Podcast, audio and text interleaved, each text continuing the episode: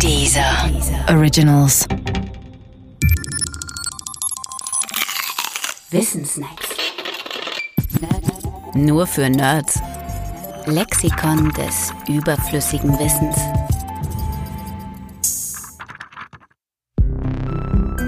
Das Futur 2 und der Existenzialismus.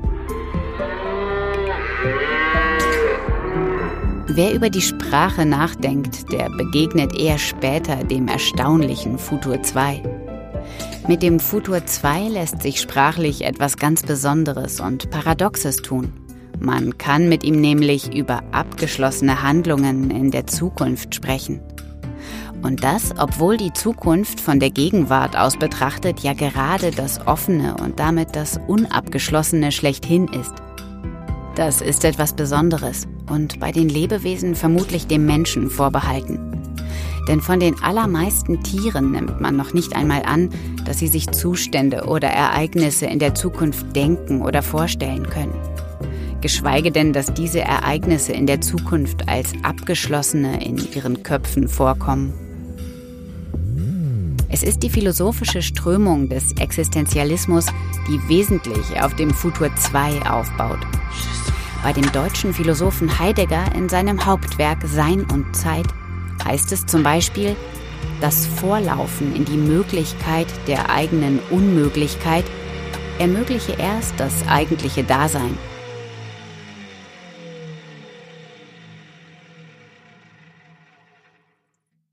Das klingt hinreichend philosophisch und ist es auch, aber nur solange man in den Heideggerschen Begriffen bleibt.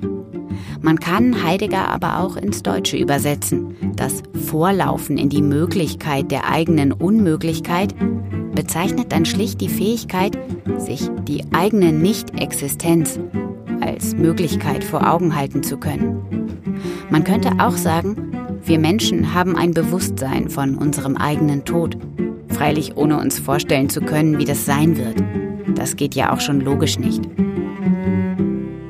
Aber immerhin können wir jetzt schon als Lebendige Sätze formulieren wie Ich werde gewesen sein.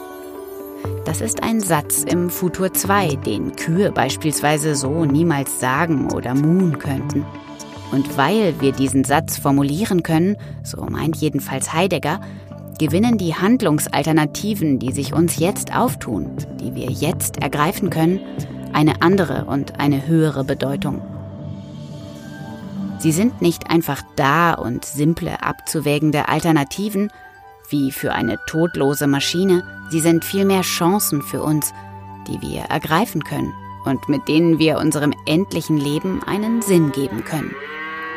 Das Futur 2 ist deshalb für die menschliche Existenz in den Augen der Existenzialisten eine ungemein wichtige grammatikalische Zeit, obwohl sie von kaum jemandem im täglichen Leben benutzt wird. Seltsam ist eigentlich auch, dass das Finnische das Futur 2 nicht kennt und genau genommen noch nicht einmal das Futur 1. Das bedeutet aber nicht, dass die Finnen die schlechteren Existenzialisten wären. Die finnischen Filme belegen das aufs Beste.